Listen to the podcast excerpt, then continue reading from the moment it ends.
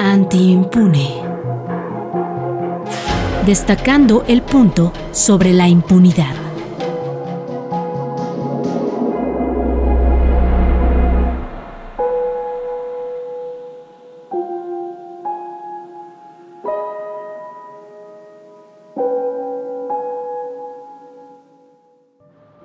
Nadie sabe, nadie investiga. El organismo que tenemos nosotros para hacer ese trabajo es la auditoría y la auditoría tampoco lo realiza. Chiapas siendo un estado geográficamente tan disperso, tan amplio, con tantas carencias sociales, pues la salud es una de sus principales preocupaciones. Hay mucha gente, organizaciones civiles, las parteras, incluso las mismas comunidades, que le hacen como pueden para ayudar a proteger a las mamás y a los bebés cuando la Secretaría de Salud Estatal pues se lava las manos y nada más como que se se da la palmadita al hombro de que ellos lograron eso de reducir la mortalidad materna, cuando pues los presupuestos no reflejan estos pues esfuerzos supuestos de la Secretaría Estatal. Aproximadamente hay más de 110 mil personas desaparecidas en todo el país, según los datos oficiales, y tan solo Jalisco concentra más de 15 mil. Y que solamente Jalisco concentra esta cantidad, pues es como algo que se necesita hablar, ¿no? De por qué está sucediendo esto. Me toca ir a Tabasco para este trabajo necesitábamos pues la postura tanto de la Secretaría de la Función Pública como la de la Secretaría de Educación, como las propias universidades estas universidades todas estaban involucradas con la estafa maestra, ¿no? Entonces, uno de los casos como emblema de la corrupción en México. Es como muy injusto cómo se aprovechan del dinero y cómo a estas familias las discriminan, no les dan la ayuda y les hacen creer que no tienen derecho a se van a ir aclarando todas las eh, irregularidades que según la auditoría de la federación se encontraron en la cuenta pública, se audita todo y se empieza a aclarar cuando una sociedad es capaz de utilizar sus recursos de una manera razonablemente eficiente, progresa. Y la única manera de utilizar recursos colectivos de una manera razonablemente eficiente es transparentando su uso, es hacer claro para qué se utilizaron. Seguimos en México, la Auditoría Superior de la Federación en ese país informó que 24 estados tienen denuncias por desvíos de recursos.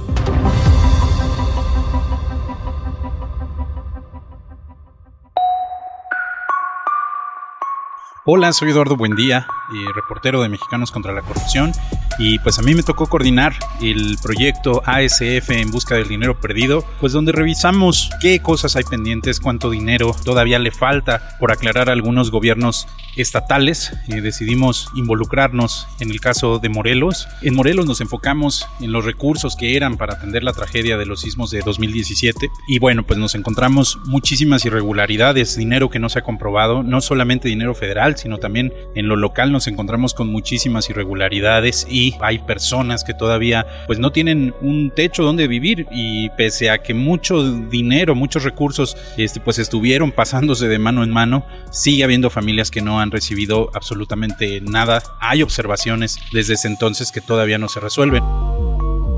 Yo soy Concepción Peralta y a mí me tocó investigar el estado de Morelos revisando los pliegos, que son las eh, observaciones que hace la auditoría, por lo regular los pliegos son por 5 millones, 2 millones, 10 millones, 100 millones.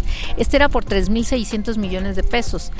Dejaba ver que algo en el Estado se había hecho mal, ¿no? Resulta que 2018 era el año de la reconstrucción, donde al Estado le llegó mucho dinero público y privado, porque muchos eh, se organizaron, donaron, enviaron ayuda queriendo apoyar a todas estas personas que habían perdido su patrimonio, que de un día a otro, pues lo que ocurre con los terremotos. Era un estado que mm, además tenía elecciones o tuvo elecciones y tú sabes que en las elecciones también se mueve mucho dinero y se desvía mucho dinero. Y por otro lado tienes a las familias, familias que después de cinco años no han recibido nada de ayuda, pero nada.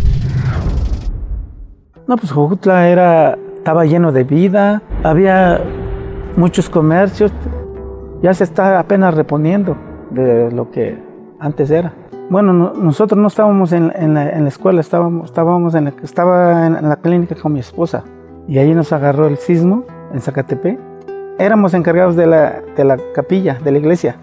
Ahorita ya están las casas, ya no se ven calle con calle. Antes se veía como si fuera desierto todo. Yo vivía en la escuela y trabajaba en la escuela y me quedé sin nada. Mi material de trabajo, lo de la casa, cama, roperos, refrigeradores, estufa, todo eso se echó a perder.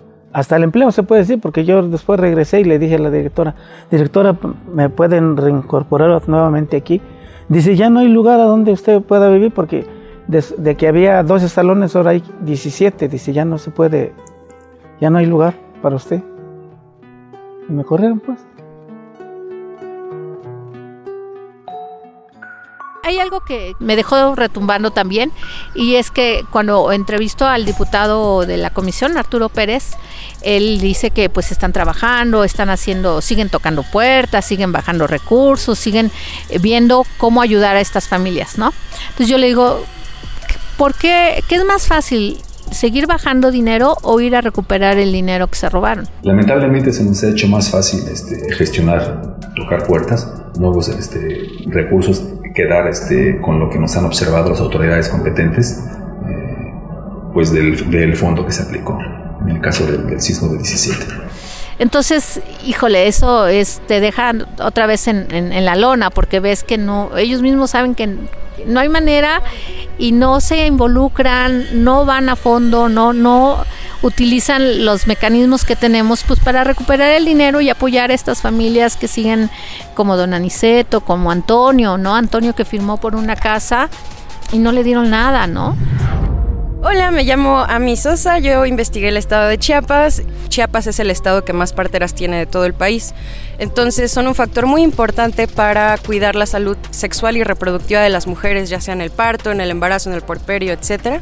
Y pues ellas continúan su labor a pesar de que no se les ayuda. Pues lamentablemente varias muertes maternas y de bebés se pudieron haber evitado si hubieran llegado estos 1.137 millones de pesos al Estado para lo que se necesitaba le seguimos la pista a 1.200 millones de pesos, es un poco más, pero bueno, 1.200 millones de pesos, vamos a cerrarlo ahí, que no aparecen y que eran para el tema de salud.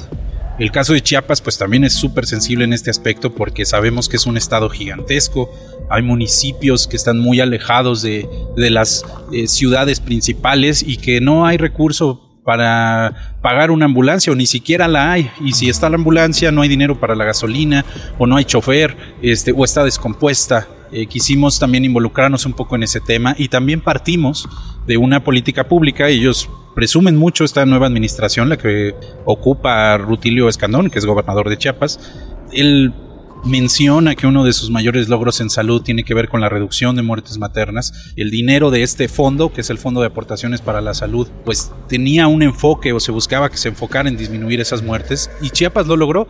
Sin embargo, no hay informes o no hay manera de saber que realmente el dinero de este fondo sí se fue para atender esa cuestión. Entonces hay una laguna ahí que no alcanzamos nosotros a entender.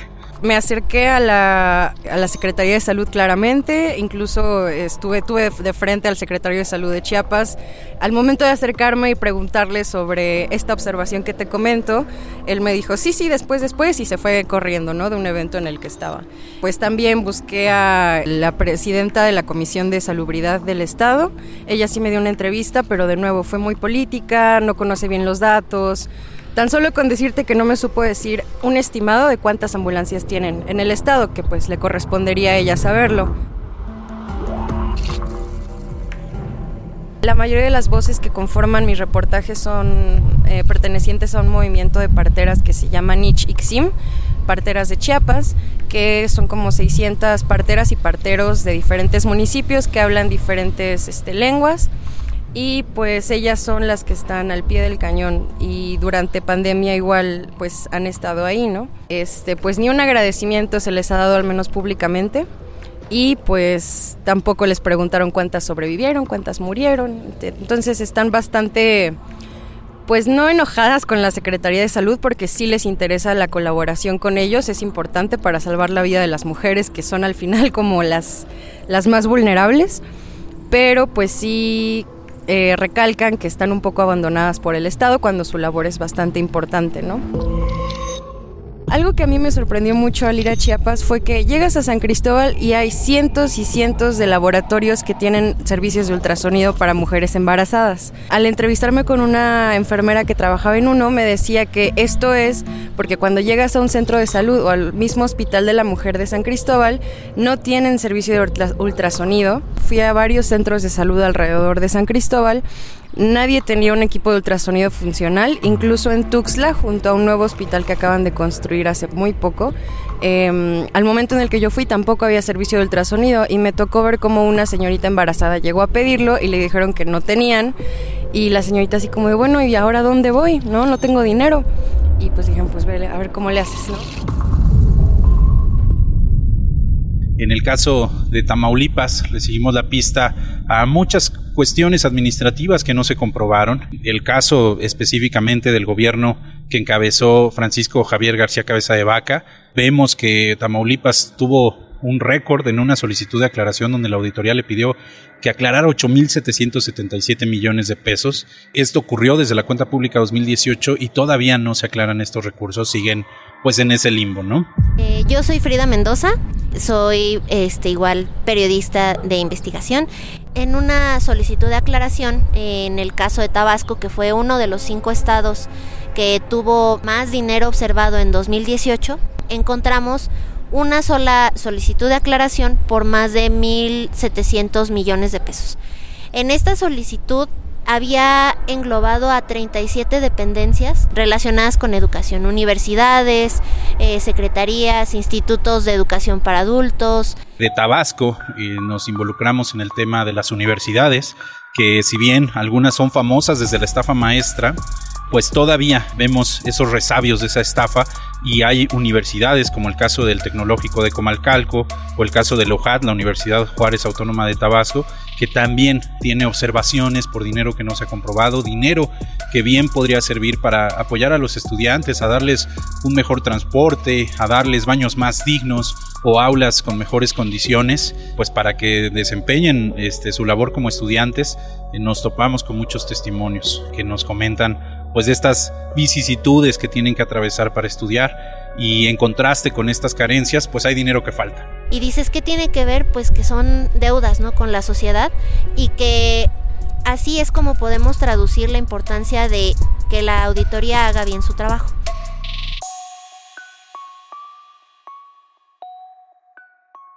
Yo empecé con la curiosidad de, iba, iba surgiendo lo de transparencia, comenzamos a revisar, a buscar, yo en lo personal comencé a buscar pues, en, en, las páginas de, de, las instituciones, entre la universidad, que es la institución en la que yo estaba trabajando. Y, este, y bueno, me voy encontrando ahí información de que la universidad tenía algunos contratos con petróleos mexicanos. Y al revisar otras universidades encuentro también que, y yo lo comencé a dar a conocer por ahí del 2000, 2008, 2009 los primeros, y entonces, bueno, pues sí, comienza a, llamar la atención ¿no? de, de, qué hacían las universidades con todos esos montos. Estamos hablando ya de cientos de millones de, de pesos, decenas de millones, algunas.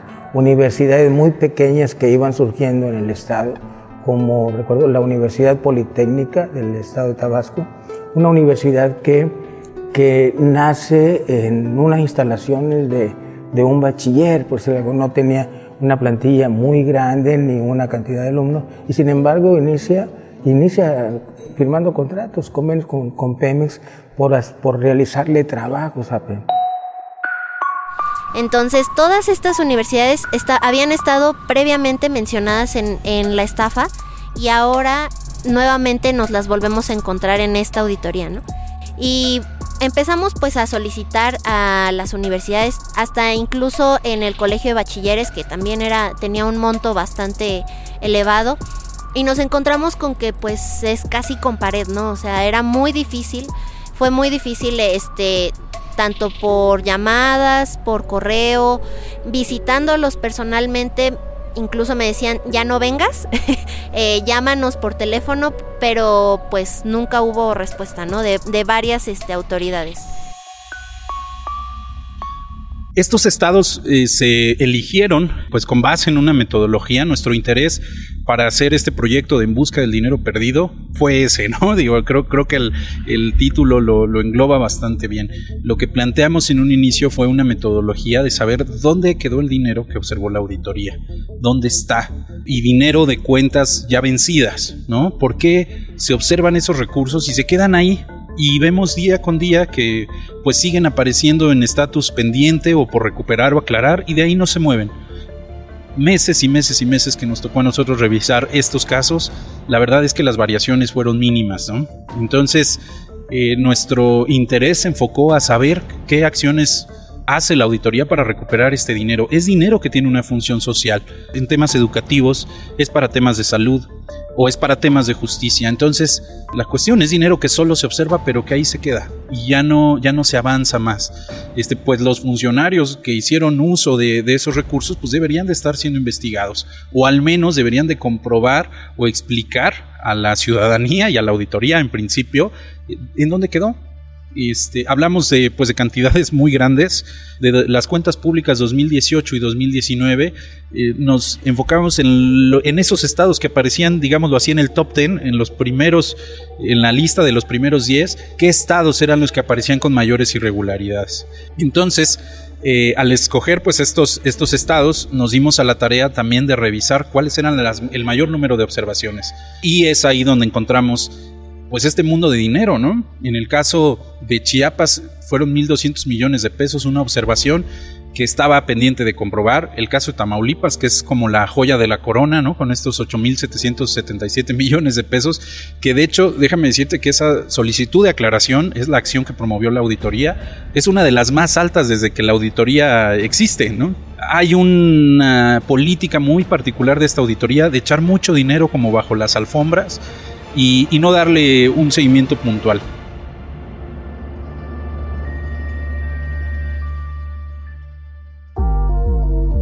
Hola, yo soy Laura Islas. A mí me tocó investigar Jalisco. Como sabemos, en México existe una gran crisis de desaparición y Jalisco es el estado donde más personas desaparecidas hay.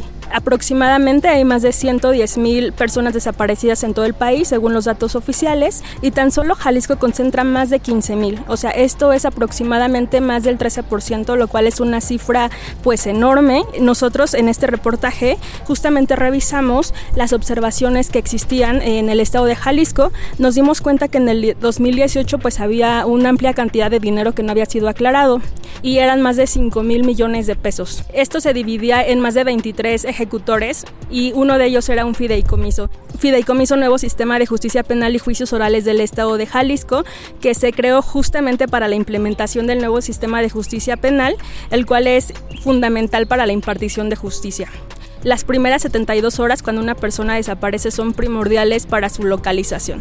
Entonces, eh, uno de los problemas en Jalisco es que eh, las personas van y reportan o denuncian la desaparición ante las autoridades como la policía, como el MP, ante la fiscalía y realmente el trato que reciben es muchas veces criminalizante y revictimizante. Y le seguimos un poco la pista a 45 millones de pesos que se perdieron para fortalecer el nuevo sistema de justicia en ese estado. Entonces, justamente lo que más se clama en ese estado es el tema de la justicia y pues ha sido robada esta parte o ha sido despojada porque no se ha podido comprobar ese dinero, ese dinero que sería muy muy útil. Ahí pues Laura Isla recorrió con varias personas que son, son buscadoras de sus desaparecidos y reflejamos un poco esta, esta falta de, de recurso y de apoyo. Yo, bueno, me, me, basé prácticamente en las respuestas a las solicitudes de información que nosotros estuvimos ingresando a través de la Plataforma Nacional de Transparencia y pues la respuesta que nos dan es que está en seguimiento. O sea, la, la Auditoría Superior de la Federación menciona que esta solicitud de aclaración está todavía en seguimiento. Eh, Jalisco prácticamente se deslinda porque dice que ya dio como una respuesta. Eso fue en 2018 pues ya pasaron casi cinco años y pues todavía se mantiene en una solicitud de aclaración. Entonces esto también eh, deja ver que pues la ASF eh, pues no está cumpliendo con lo que marca su normativa.